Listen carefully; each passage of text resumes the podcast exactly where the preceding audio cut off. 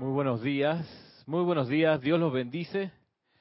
Estamos comenzando esta clase de hoy, 30 de noviembre de este año 2019, a las 11 y tanto de la mañana aquí en Panamá. Mi nombre es Ramiro Aybar, bienvenidos a esta clase Cántaro de Confort. Gracias por su sintonía, los que están viendo la clase en vivo o la están escuchando. Esta se transmite por Serapis Bay Radio y por YouTube y por Livestream, gracias.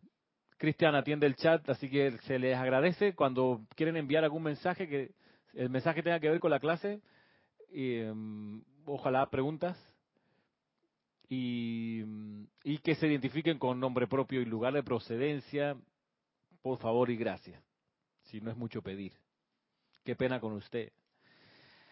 El salud. El día de hoy es una continuación de la clase de la semana pasada, de este libro Diario El Puente de la Libertad, San Germain, volumen 1, enrumbando nuestra atención en la conciencia de este maestro ascendido. Y lo estamos haciendo porque él es el corazón de la edad dorada. Entonces, si nos queremos meter bien en la radiación de la edad dorada, haríamos eh, un buen trabajo si nos acercamos más a esa conciencia, a la del maestro ascendido San Germain, para entender de parte de su conciencia la edad dorada en qué, en qué consiste, cómo se siente, cómo, qué ideas nos genera, que nos hace comprender la conciencia de Saint Germain para tener claro la vida, cómo se va a ir desenvolviendo. Les recuerdo lo que hemos conversado clases atrás, Roberto, que estamos en una época de cambio. Estamos en una época de cambio donde el manual espiritual de estudio va siendo reemplazado por el nuevo Dharma, por la nueva enseñanza o por la nueva comprensión espiritual que necesitamos como humanidad adquirir.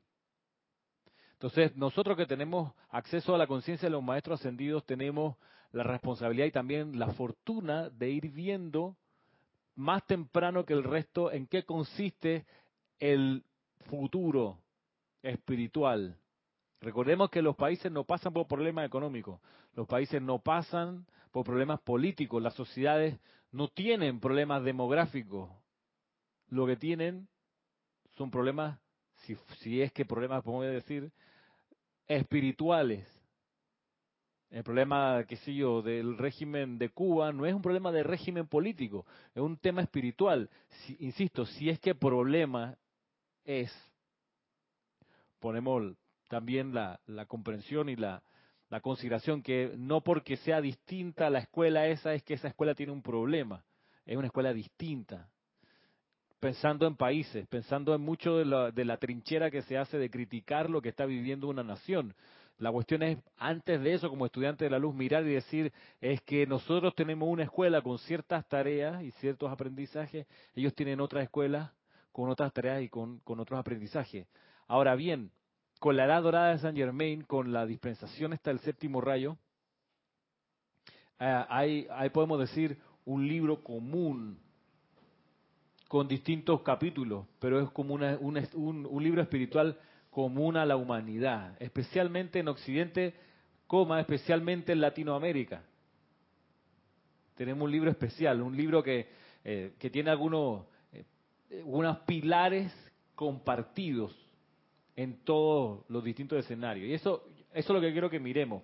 Eh, miremos eso, la enseñanza espiritual que nos toca a nosotros como seres humanos, como habitantes de América, como habitantes de Latinoamérica, como habitantes de un país particular, como estudiantes de los maestros ascendidos. Entonces, la semana pasada mirábamos que resulta que es importante buscar la vinculación con un maestro ascendido. Es, importante agarrarse de la mano de uno, aunque sea de uno, y aprender de él y sumergirse en su conciencia, absorberlo y convertirse en ese ser. Es importante. ¿Por qué? Porque son estos seres, los seres ascendidos, los que nos pueden ayudar a lograr la ascensión, que es la graduación de la escuela.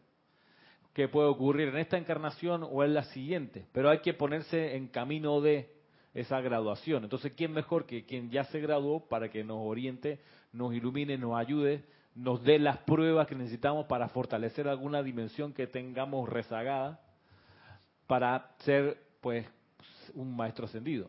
Entonces, en base a eso, miren, estoy hablando de los, de los pilares en común que nos toca como humanidad.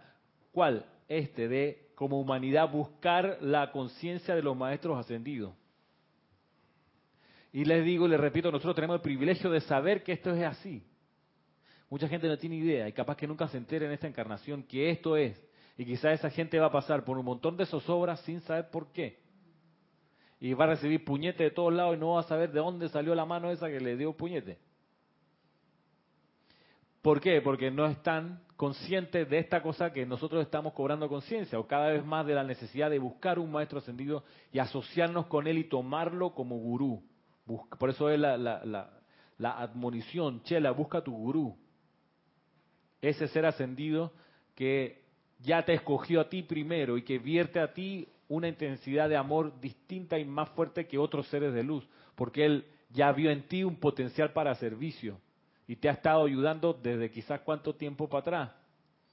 Entonces, sabemos eso. Entonces, para poder conseguir ese contacto con los con ese gurú y con los maestros ascendidos, el maestro ascendido San Germain la semana pasada nos decía, mira, hay dos cosas básicas. ¿Recuerdan lo primero? Comienza con A, el aquitamiento. Lo primero, que no hay problema con tener, con ser, con ser eléctrico, con ser activo o sobreactivo, no hay problema con eso. El, problema es cuando no puedes dejar de hacerlo y no tienes cómo aquietarte. O sea, es mejor incluso tener esa energía extra y ser así eh, dinámico, es mejor eso a ser aletargado todo el tiempo y que hay que estarte empujando para que coño, para que mueva el ganado, porque hay gente así, hay gente así que tú le metes juguete y nada que se mueve, hermano. Si no le saca una sonrisa ni poniéndole a, a, un super comediante enfrente. Hay gente así. Yo, yo me topo con cierta frecuencia con gente digo, esta, esta persona, a propósito de sentir, o sea, ahí sí veo una hoja seca, Dios mío. No es una flor mustia, una hoja seca. Esa persona se debe sentir súper mal. O, sí, o mal o, o, ni fu ni fa, o sea, como que no sienten nada. O sea, pareciera, pareciera. Puedo yo engañarme, pero yo la veo, la saludo y es... ¿ah? A veces se molesta si uno es muy efusivo, porque la invade y le, altera. Pero bueno, ese es un polo y a mí me gusta más el otro polo, me interesa más el otro polo de que hay bastante energía y hay movimiento. y hay, eh, Ahora bien, eso llega al escenario donde se necesita también tener la capacidad de aquietarse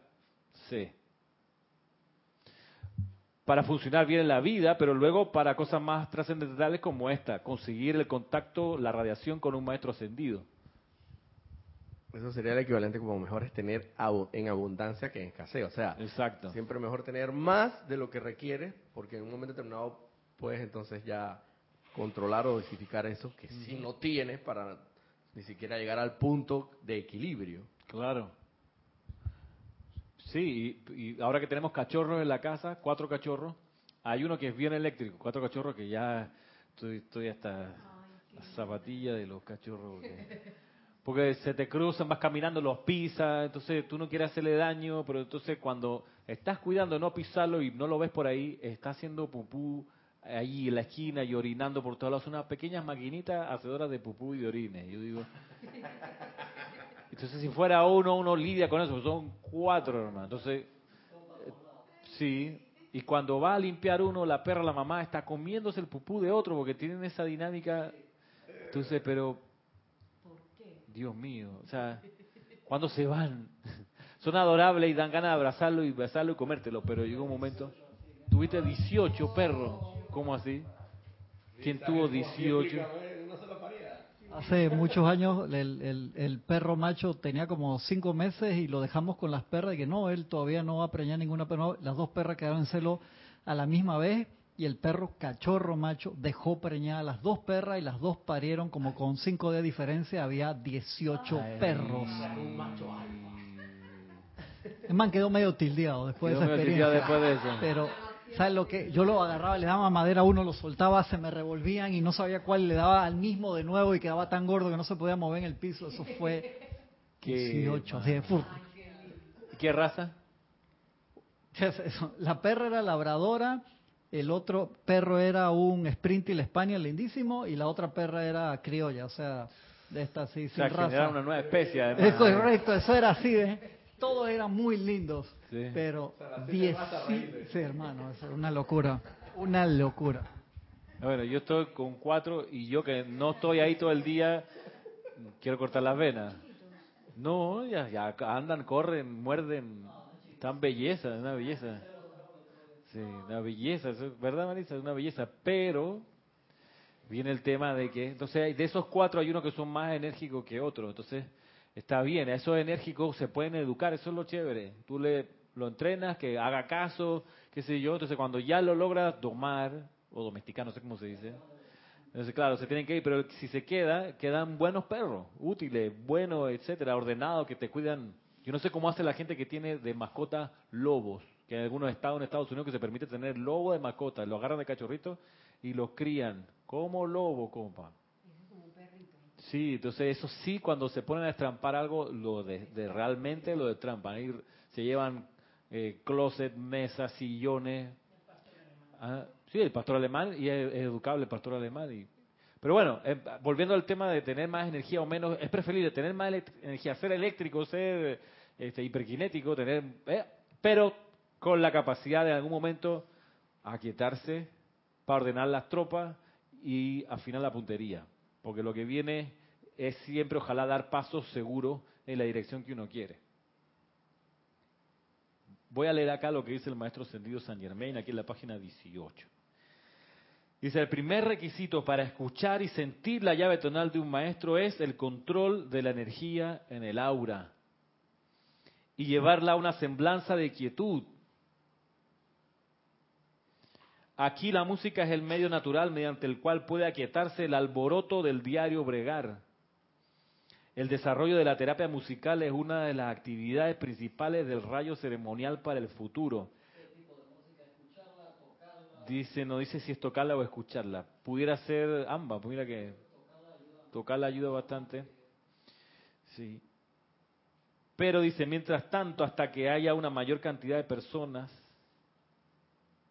voy de vuelta, pero mientras tanto, hasta que una mayor cantidad de personas llegue a entender la actividad en el futuro cercano, nosotros debemos esforzarnos por aquietar los cuerpos internos de los estudiantes, particularmente después de que han venido del mundo externo, donde están involucrados en crear y disolver una miriada de formas sombrías en la cuestionable tarea de ganarse la vida.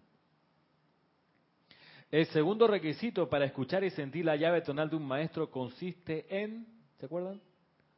Purificar y disolver las sombras que conforman la vestidura de la personalidad y las cuales cambian con cada día que pasa. Aquí tenemos el comienzo del uso del fuego sagrado. Creo que hasta aquí llegamos la semana pasada, o por aquí.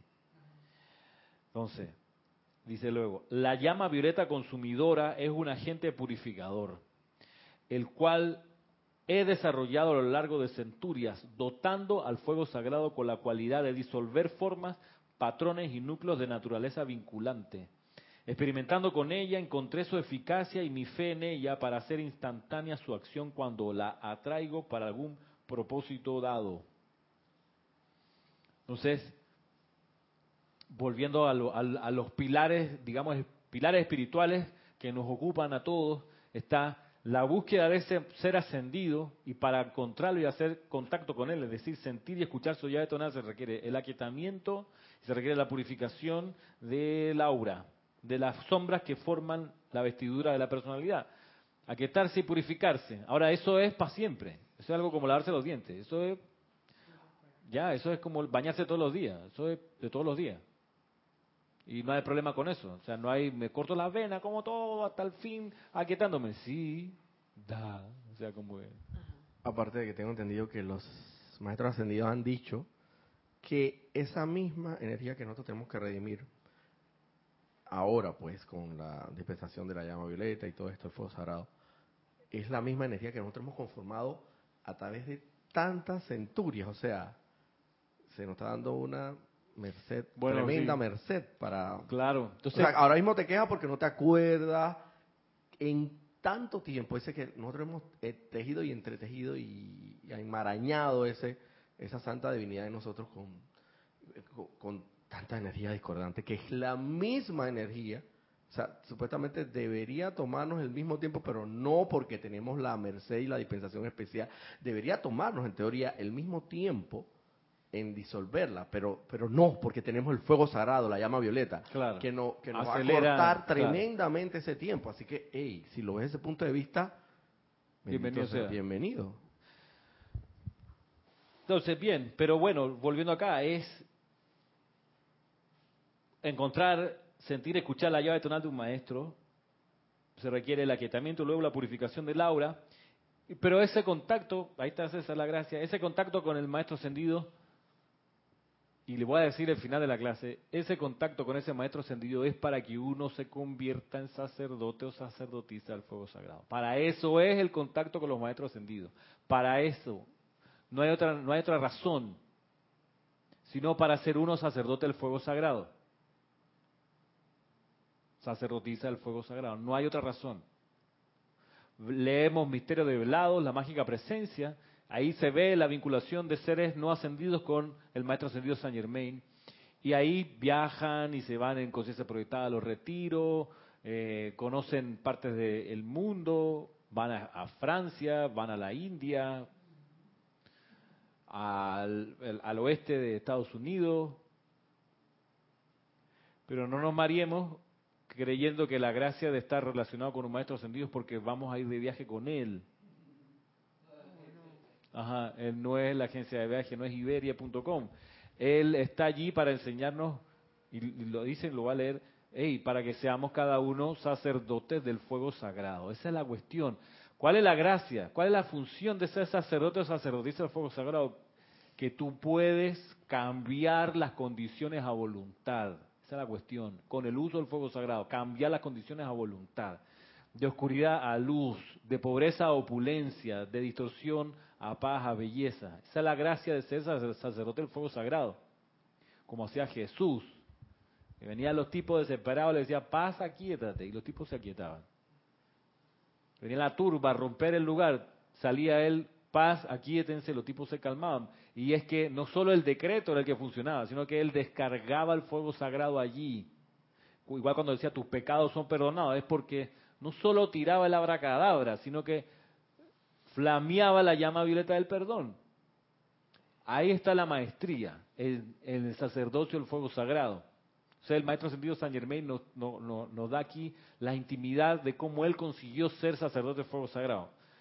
Y mira, lo voy a leer, mira cómo él lo hacía.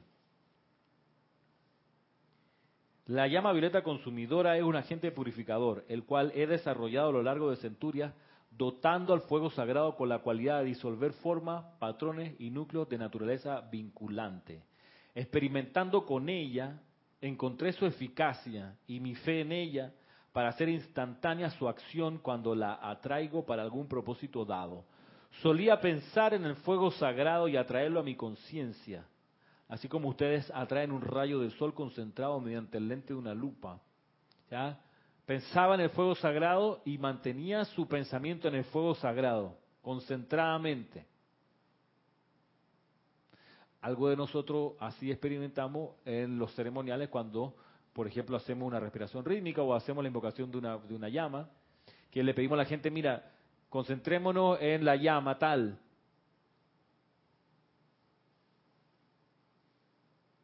Por eso soy amigo de hacer visualizaciones cortas en los ceremoniales. ¿Por qué? Cortas y sencillas. Porque cuando son cortas y sencillas, tú puedes visualizar bien la cualidad que quieres. Pero si la visualización es larga, es compleja, no te da la tarjeta de video, dice Cristian, para visualizar tanta cuestión. O sea, por eso los que ofician hoy o que pueden oficiar en el futuro, el criterio es que la visualización sea una herramienta eficiente, cuanto más sencilla y enfocada sea mejor. ¿Qué es lo que no produce buenos resultados? Porque a veces yo lo veo, estoy, estoy visualizando, pero como estoy en la música, estoy con un ojo abierto y el otro cerrado, Y a veces cuando las visualizaciones son muy largas, yo miro para la gente y hay gente cabeceando, durmiendo, así, ¡pam! Y he tomado la foto en algunos casos y le he mandado la, sí, discretamente le he mandado la foto a la persona. Eres, mira, aquí estás tú visualizando. Y está la persona y, Sí. Pues pero no es culpa del que está ahí dormido, sino porque, o sea, no es echarle la culpa a nadie, sino porque saber que a veces las visualizaciones largas y complejas no son eficientes, no se consigue, pierdes la atención de los que están contigo. Poco eficiente es, por ejemplo, decir, bueno, y visualicen ahora que la llama de tu corazón se proyecta a la montaña en la salida de esta ciudad. Y desde esa montaña mira cómo todos los árboles, ya cuando empiezan con todos los árboles, ya yo me ya no sé qué, me da la tarjeta de video como dice ¿qué todos los árboles? ¿Qué, ¿Cuántos son esos todos? Y entonces no solo esa montaña, sino que se expande y llena los bosques ya. Y cada ave que pasa por allí, la gente en las calles, mira cómo van los buses llenos de... Yo, ya. Empiezo a escuchar una cosa como de lejos y... ¿Qué estará diciendo? Ya no lo entiendo. ¿Qué cosa? Que esa es la misma técnica que usan los videojuegos.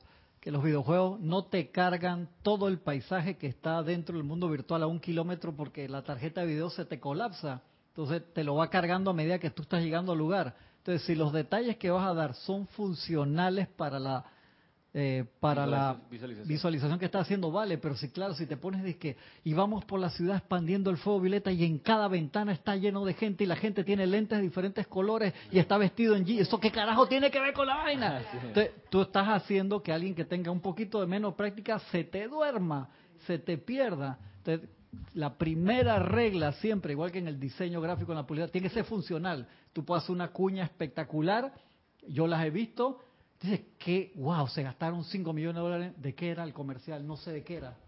Era tan bueno, lleno de colores y de luces fue artificiales.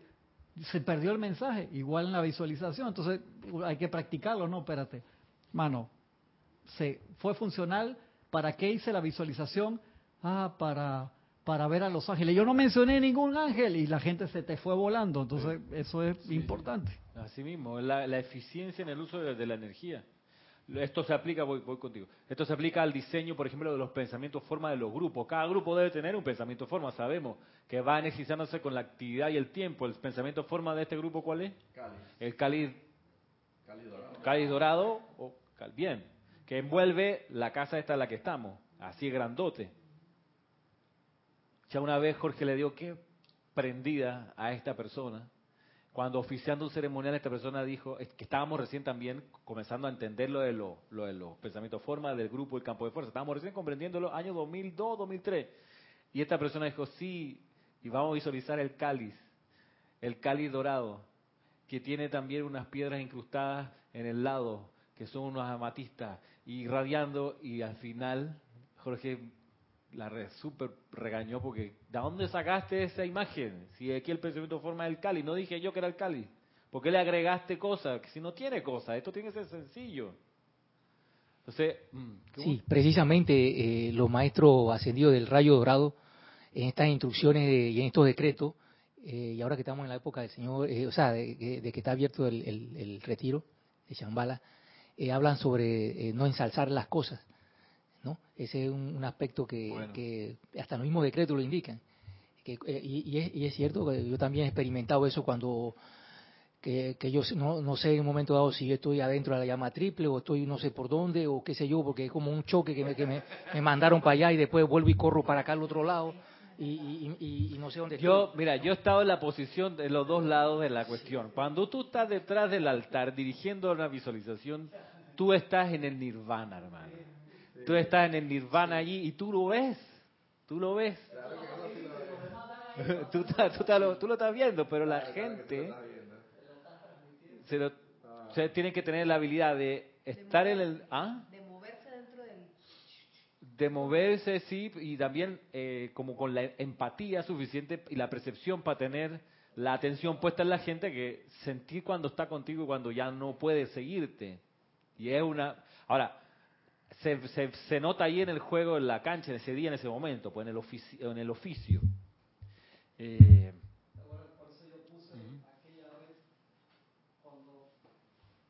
estábamos haciendo los, los, las transmisiones de la llama para, la, para antes de la de Chambala, cuando hice el trabajo ese para construir los templos, hice una, una encuesta internacional que contestaron una cantidad de personas y lo ¿cómo se llama? Cuando uno agarra la- lo que contestan en la encuesta y uno lo...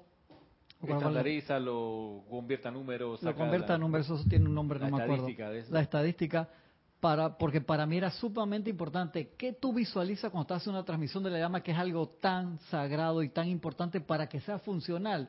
Si cuando el, el oficiante la está haciendo, si tú no tienes un patrón fijo, la energía va a quedar muy dispersa. Y por eso era mi idea de que, que se hagan los templos, para que la gente lo pueda visualizar, las imágenes, para que se pueda poner la energía en la imagen y todos vayamos para el mismo lado. Claro. Entonces, por eso es que uno lo tiene, tiene que hacer su encuesta y tiene que poner eso en número para ver el grado de funcionalidad. Si no, el patrón, los rayos nunca van a estar todos en el mismo punto Claro. para que haga el trabajo. Sí, sí, Yo sé que no es fácil, pero es parte, ¿no? Sí.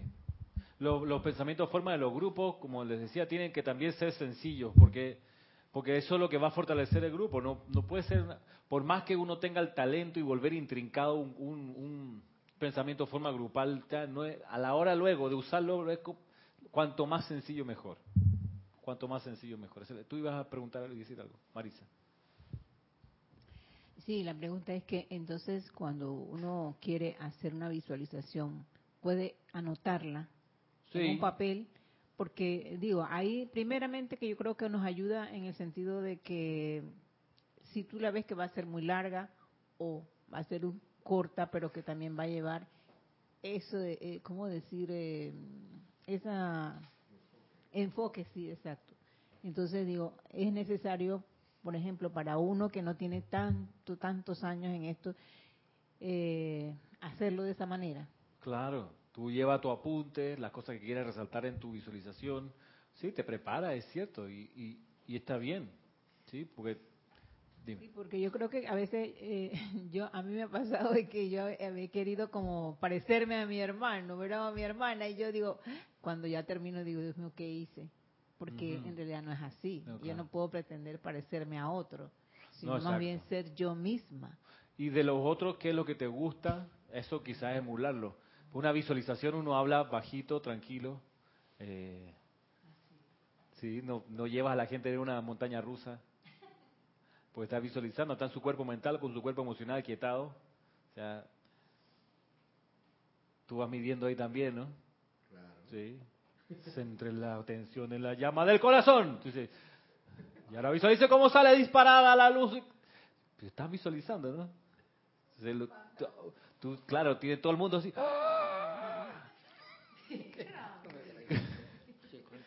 Sí, ¿no? Va con uno, uno midiendo la, la intensidad. Entonces, pero bueno. Volviendo acá. Es una maestría, sí, ¿no? Sí. Que uno la empieza a sentir cuando se pone del lado de allá del altar. Y, y tú antes acá, el pueblo unido jamás será vencido, que fácil es gobernar, cualquiera lo puede hacer abajo el poder. Te sientas ahí y dices, uh, ah, uh, y todo no te funciona, no anda, porque no es tan fácil del lado de allá. Y uno se prepara y uno lo aprende. Eso es lo otro, eso es lo otro bueno. No es para gente especial, es para la gente que está dispuesta. Es, es como, como uno, uno considera, y perdón el último paréntesis, es cuando uno tiene estudiantes y, y tú dices, ay, pero no veo a nadie que sea capaz de pararse y dar una clase. Es probable que eso sea así, que no haya nadie capaz. Si La pregunta no es por la capacidad, es la, la pregunta es, ¿quién quiere dar clase? ¿Quién quiere? Es por la pregunta es por la por la disponibilidad. ¿Quién está dispuesto a pararse y sostener una clase? O sea, estar ahí, si es todos los jueves a las 3 de la tarde, estar dispuesto a que todos los jueves a las 3 de la tarde la persona va a estar ahí dando clase, atendiendo a los estudiantes que vengan y los va a cuidar, como dice el Código Civil, como un buen padre de familia. Tú vas a poner atención en los estudiantes que vienen y los vas a envolver como papá. Y vas a estar pendiente de su éxito y de su fracaso y de cómo se le ayuda a salir de- del hueco, cuando si es que cae en algún hueco. Como padre de familia, como instructor. Pero no, si tú dices que yo no veo a nadie preparado para la clase, pues que, probablemente nunca llegue nadie preparado para una clase. Yo cuando comencé a dar clase, en el año 2000, yo no sé si yo estaba preparado, yo creo que no. O sea, todavía hoy enfrento las clases y digo, pero mira, esto es tan espectacular que ¿por dónde le meto? O sea, ¿cómo hago? Entonces, la cosa no es si uno está preparado o no, uno se, se, mejora en el camino si está dispuesto a mejorar. Igual que oficiar. Es que yo veo que nadie tiene la capacidad de oficiar, pues que para eso San Germain. O sea, que vengan los maestros y oficien. Entonces, ¿cuándo nosotros vamos a oficiar? Nunca. Si vienen, vienen los Jedi y, resuelven todo aquí con un pase de mano y la espada láser. Entonces, así cualquiera. Nunca vamos a ser campeones del mundo. ¿Quién te dijo que queríamos ser campeones del mundo? No, que si fuéramos Argentina clasificaremos. No somos Argentina, somos Panamá. ¿Quién está dispuesto a jugar? ¿Quién quiere? No, yo, bueno, nos entrenamos mientras tanto a ver si mejoramos y seguro que mejoramos. Lo mismo con oficiar y lo mismo con dar clases. La pregunta es quién está dispuesto. ¿Tú estás dispuesto? Bueno, ven, vamos a pulir el diamante. Y así, así es como se, se pasa la antorcha de, una, de un corazón a otro. Siempre se ponen excusas para no hacerlo. Ah, bueno, sí. Sí, entonces por eso yo digo, cuando una persona no quiere, siempre te va a poner excusas. Ah, sí. sí. y, y, el estudiante puede poner sus excusas y cuando los estudiantes ponen excusas, me acuerdo del ejemplo de la tía Elvia y hoy, si es que creo que no está escuchando, pero Raquel desbarata cualquier excusa. La señora Raquel, que a sus ochenta y pico años apenas puede subir la escalera y sube la escalera y está en su ceremonial. Y ahí está bajito haciendo su decreto y su visualización y todo, y se sabe los cantos y la cuestión.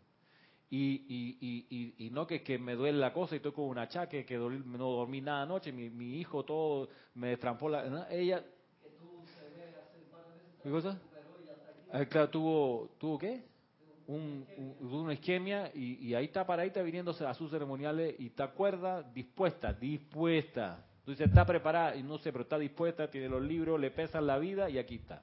Entonces, por excusa, Marisa, esos ejemplos nos los tiran por el piso. Sí, y encima de todo con una sonrisa en, la cara. Además, eh, con, buena, con buena onda. Sí. esa es la que, que dices tú, que, que excede, excede la, la energía, la electricidad. sí, pues. eso. Y que bueno, que bien para, para controlarla, ¿no? O sea, está en buen... Es, es una buena onda, ¿no? Una, sí. buena, una buena tónica la que lleva. Claro. Entonces eso por un lado, de que, pero por otro lado está el instructor que también tiene 20 excusas para no dejar crecer a los estudiantes y no darle la oportunidad de hablar y de pararse a dar una clase, de pararse y oficiar.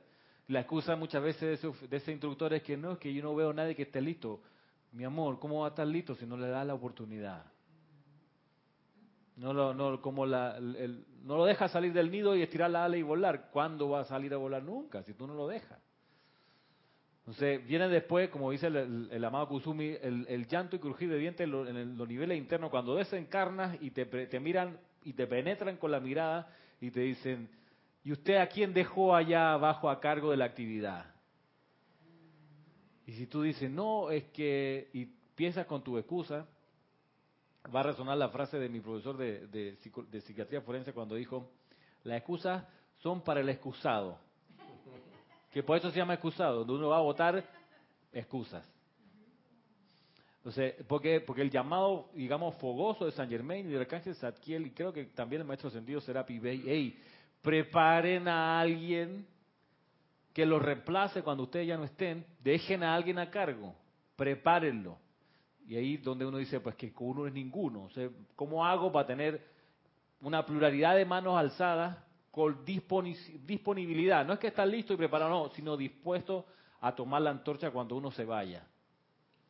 Esa es una, una cosa que hay que tener en cuenta. Pero bueno, volviendo acá del maestro ascendido San Germain, a propósito del uso del fuego sagrado, dice aquí, experimentando con ella, con la llama violeta, dice, solía pensar en el fuego sagrado y atraerlo a mi conciencia, así como ustedes atraen un rayo de sol concentrado mediante el lente de una lupa. Luego, sencillamente, lo amaba como la actividad de Dios, visualizándolo y viéndolo claramente en mi mente y sintiéndolo vivo dentro de mí. Esa llama que había atraído. Y esto, cuando yo lo vi aquí, me di cuenta que muchas veces la respiración rítmica del, con, con, con, el, con el fuego sagrado que es un poco lo que está describiendo aquí el maestro. ¿Por qué? Porque ponemos la atención en la llama, la atraemos, pensamos en esa llama, la atraemos y la amamos, pero a veces a mí me pasa, no sé si a usted le pasa, que no me pongo a buscar cómo se siente. Entonces estoy en eso, haciendo la respiración rítmica mecánicamente, pero no, no la estoy sintiendo. No es por la velocidad con la que tienes que llevar ese, que tienes que enfocarte en traerla. Pégate al micrófono, please. Ajá, que tienes que enfocarte en traerla, mantenerla, expandirla, luego Puede ser que son como varias cosas a la vez ocurriendo que tú dices, como en este, además me pongo a sentir. Pero igual me di cuenta que conmigo es una tarea que yo tengo que poder sentirla claramente. O sea, por lo menos cuando estoy absorbiendo, por lo menos en esos, en esos ocho segundos, sentir la llama y ocuparme de sentirla, porque no me había ocupado de que hay que sentirla. Claro. Eso es lo más importante. Y eso es lo más importante, porque es el 80% de la efectividad de la gracia esta. Entonces, a mí qué me ha funcionado? En casa, en mi aplicación diaria, darme más tiempo en la respiración rítmica. Y no dije cuatro veces y para adelante. No, Como 10 minutos. como no sé si 10 minutos, pero por ahí.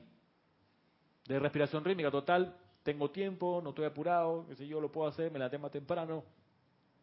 Y sencilla la visualización, pero luego ocupándome de sentir la llama. Ocupándome de sentirla. Dime.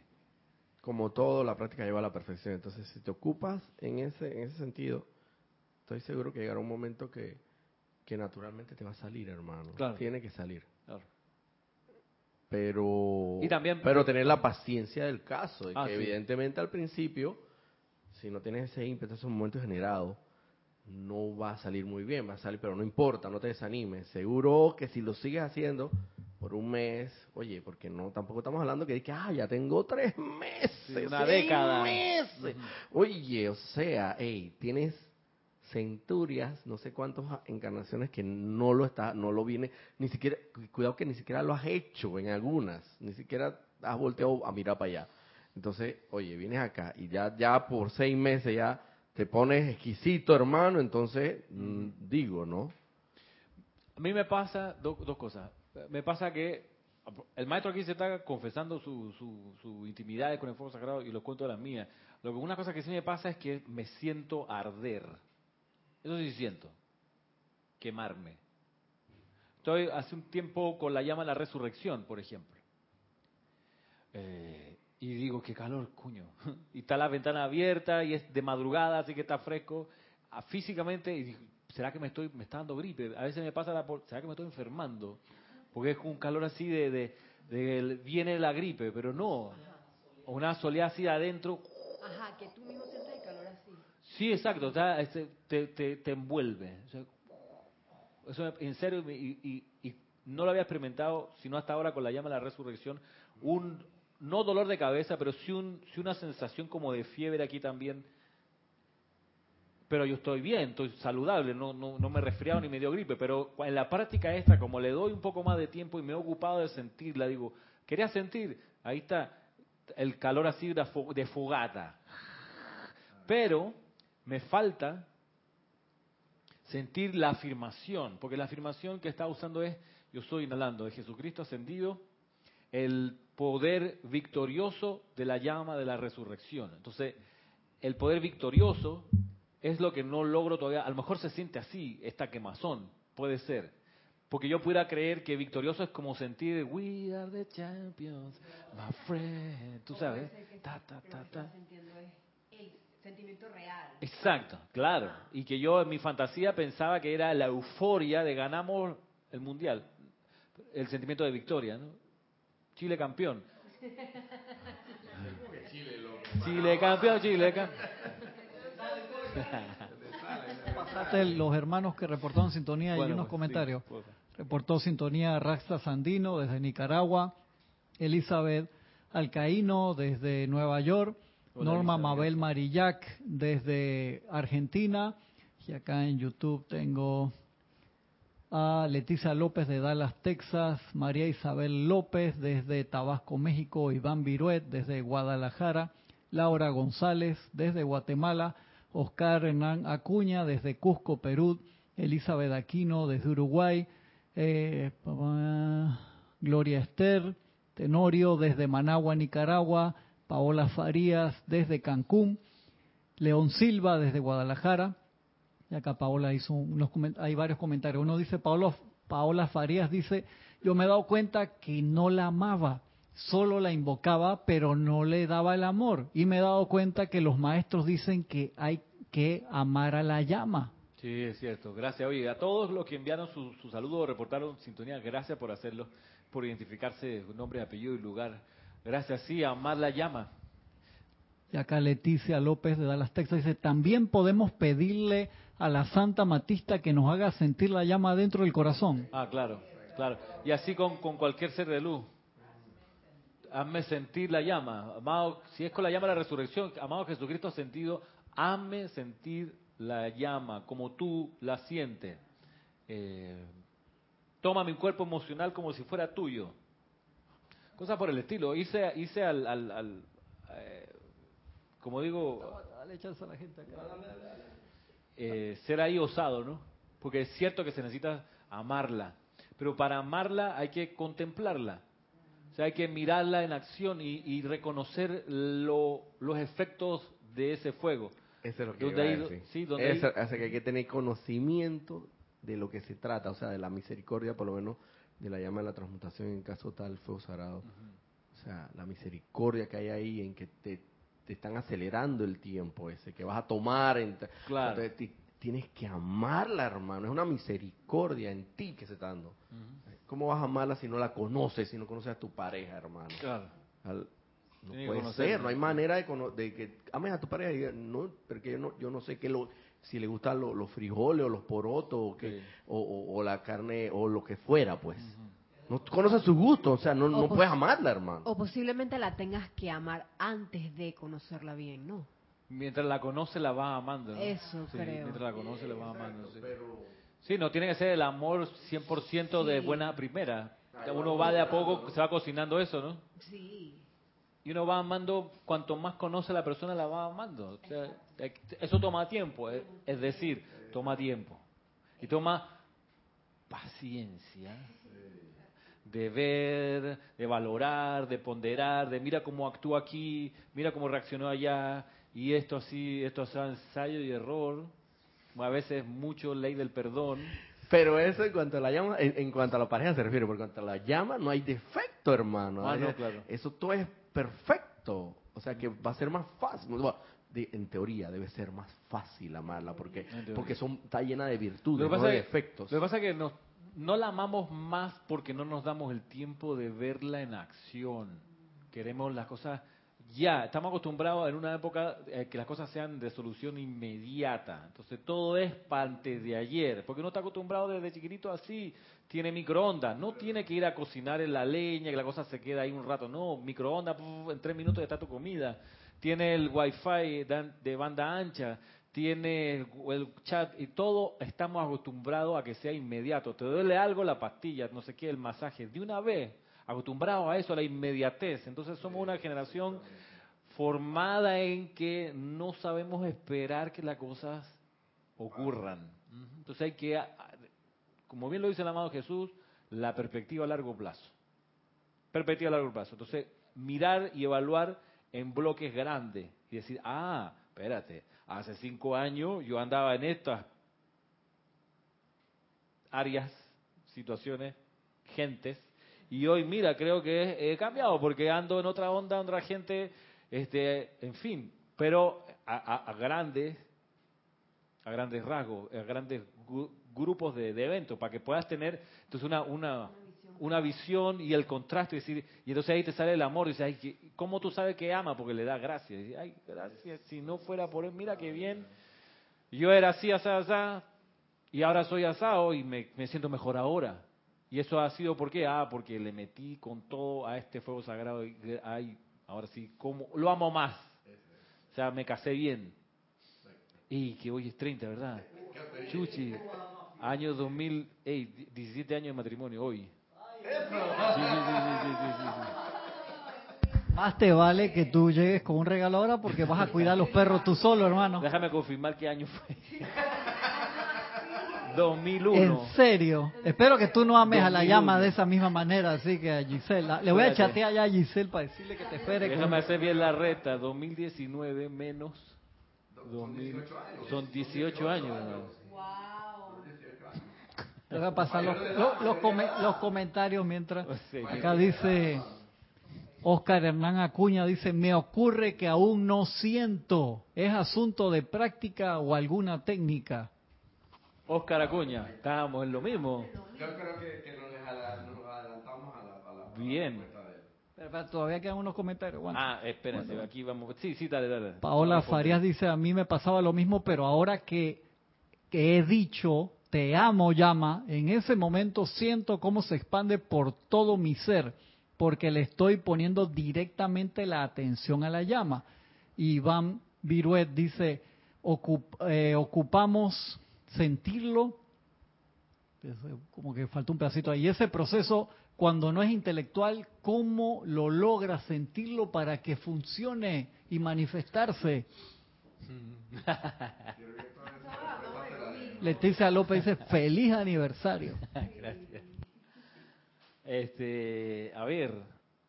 Bueno, pues la pregunta es común. ¿Cómo lograr sentir la llama? ¿Cómo lograr, cómo lograr amarla y sentir verdaderamente el sentimiento de amor?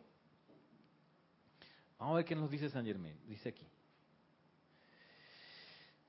Solía pensar en el fuego sagrado y atraerlo a mi conciencia, así como ustedes atraen un rayo de sol concentrado mediante el lente de una lupa. Luego sencillamente lo amaba como la actividad de Dios, visualizándolo y viéndolo claramente en mi mente y sintiéndolo vivo dentro de mí.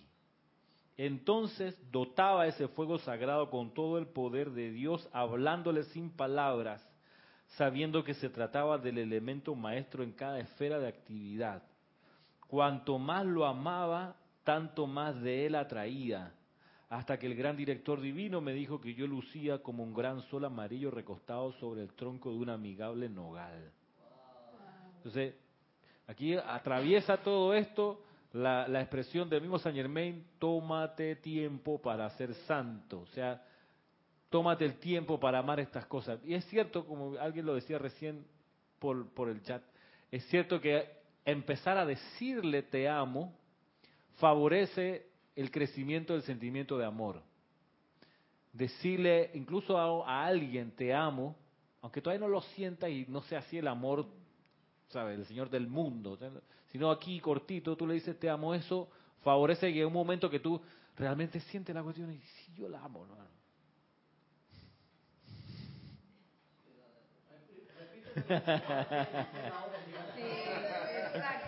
Hace 18 años que te amo.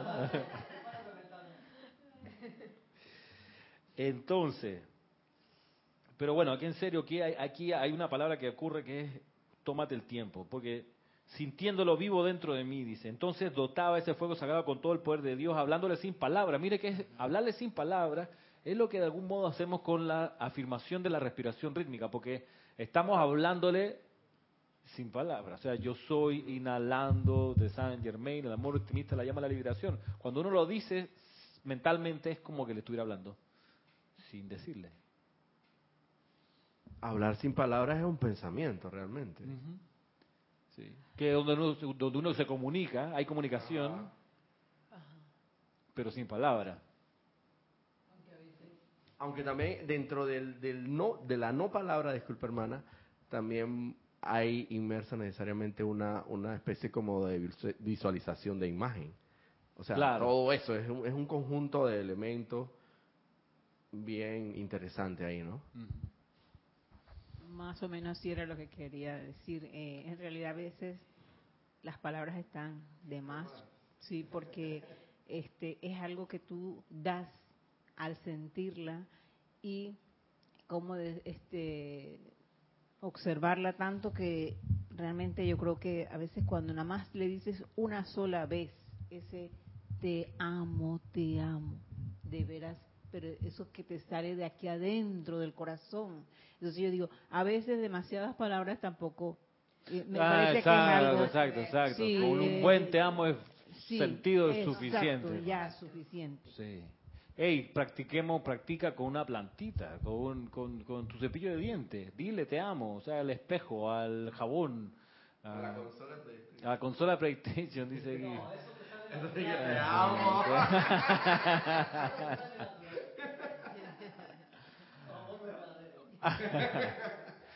Oye, pues sí, pero pero eso ayuda. Y, y decirlo de una persona a otra, decía San Jiménez, es también parte de la, del- de la alquimia que se produce.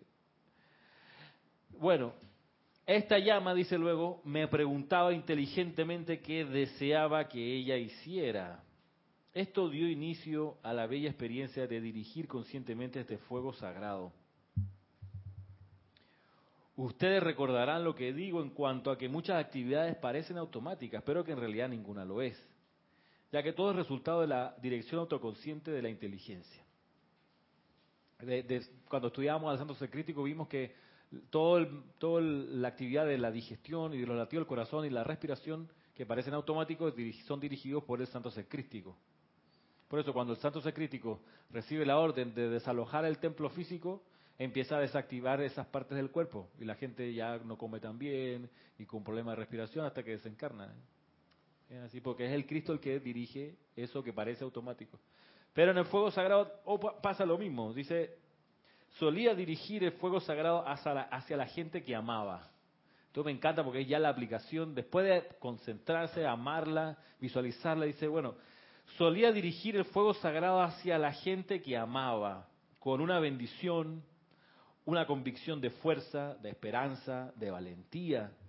Y mucho tiempo después ellos me decían cómo, cierto día o en cierta hora, cuando las cosas se ponían oscuras, una nueva luminosidad aparecía. Claro está, yo me guardaba mi parte en la actividad, ya que para que la bendición se dé es menester hacerlo libremente. Ya él no se ponía a decirle, eh, fui yo, hermano. No le di nada. ¿Cómo se dice? ¿Cómo se dice? ¿Cómo se dice? Gracias, hermano. Tienes que agradecérmelo. No, tú no, no, tú no haces eso, ¿no? Pero mira, mira, si el efecto en las personas que amas así, me pregunto yo. En las que no aman. Y en las que no, que quizás el, el maestro no habla ahí de eso. Sí, lo pero, va- voy a decir Claro que él, ah, ok, pero Pero mira, lo usaba como una bendición para la gente que amaba. De, y él les irradiaba. Por eso, por eso yo digo, no, y no creo que sea error, el usar algunas de las afirmaciones de la transmisión de la llama que tenemos, que son varias decenas. Tú dices, bueno, me interesa tal maestro, tal cualidad, la empieza a energizar y, se- y a la hora de exhalar y proyectar, dirigírselo a la gente que amas. En vez de envolver la tierra y su evolución, no sé qué, en tu aplicación diaria individual aparte, tú dices, bueno, voy a aprovechar y se la voy a enviar a fulanita, a fulanito, a mi mamá, mi papá, mi abuelita, ¿cómo es? Mi abuelito Serafín. y todo toma leche clean. Eso. Eh, y especialmente si tienes conocimiento que esa persona que amas eh, está atravesando por una aparente dificultad, Mm. un problema, Claro. con mucho, porque, más razón. porque entonces puede venir entonces la luminosidad y entonces te hace el comentario de que, ay hijo, pero mira que no sé qué, parece que te acuerdas del problema que yo te mencioné la otra vez. Resulta que no sé qué, y entonces ahí viene el hijo, ¿no? Y diga, ah, pero madre, o sea, Mm. ya, acuérdate que estaba ri- dirigiendo los rayos Sí, pues. de luz desde mi corazón es la tuyo. ahí está la metafísica que tanto criticas, no sé qué, pues. Y entonces ahí uno de- debe mantener la humildad. ¿no? Sí, pues, silencio. Dice, al mismo tiempo yo estaba dedicado a la causa de la liberación, de manera que al tiempo que mi maestro desarrolló en mí este amor profundo por el fuego sagrado, comencé a pensar en cómo podía específica y permanentemente dotar al fuego sagrado con una cualidad en particular, la cual pudiera ser de asistencia a quienes eligieran utilizarlo para autoliberarse de las cadenas y limitaciones de su propia creación. Y así, la llama violeta consumidora nació una mañana antes de que el sol hubiera alcanzado el horizonte y solo el esplendor rosado de su venida anunciaba el día. Adorando a la llama la doté con la cualidad de purificación y la observé en acción, disolviendo algunas de los pensamientos forma vagabundos que andaban flotando por la atmósfera sin ser reclamados. Primero los capturó de la misma manera que un imán atrae una viruta de acero y luego comenzó el proceso de disolver la forma y devolverla a sus elementos nativos. Cuando se perforó el centro nuclear de la forma, creada por la mente y los sentimientos de algunos habitantes del orbe, se dio una explosión en la medida que la luz aprisionada, revestida con la sustancia de impureza, fue liberada del centro magnético de ese núcleo. Y regocijándose se apuró a toda velocidad hacia el sol para ser repolarizada. Ajá, dije para mí adentro, este es un regalo representativo para la vida. Y se lo llevé a mi maestro, quien sonriendo me informó que aunque no se trataba de un uso nuevo del fuego sagrado, era mi privilegio dárselo a la humanidad por primera vez fuera de los retiros y que sería el privilegio del séptimo rayo desarrollarlo para las masas. Ahí sencillamente está hablando un, portador del un templo portador del fuego sagrado. Y él lo, lo, logra a punta de experimentar. Y mira que se levantaba tempranito de madrugada a hacer su, su experimento de visualización, de proyección, de calificación del, del fuego sagrado para, para que hiciese un servicio en particular, porque vieron que pasó de la cuestión de enviarle bendiciones a la gente que amaba a buscar un método que ayudara a purificar. Porque dice, porque estaba, estaba metido en la, en la causa de la liberación, porque él estaba metido en las cortes de Europa y viendo cómo hacía para que los monarcas eh, se unieran y, forjaran una Europa unida y libre. Entonces, mientras estaba metido en asuntos políticos, dijo, está, ahí tiene que poder purificarse. Entonces, ¿cómo lo hago? Y entonces empezó a proyectar la llama violeta con el poder de purificación. ¿Ah? Él siempre aprovechó las oportunidades que tuvo cuando estuvo en las cortes de Europa.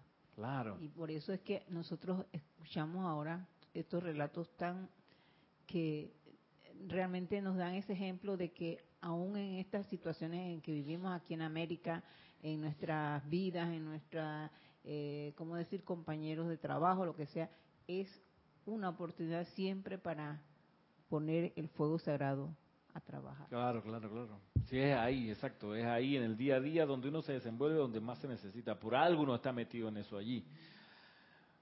Y bueno, ese, esa es la clase de hoy. Miren que está contando cómo fue que él se, fue forjando como sacerdote del fuego sagrado.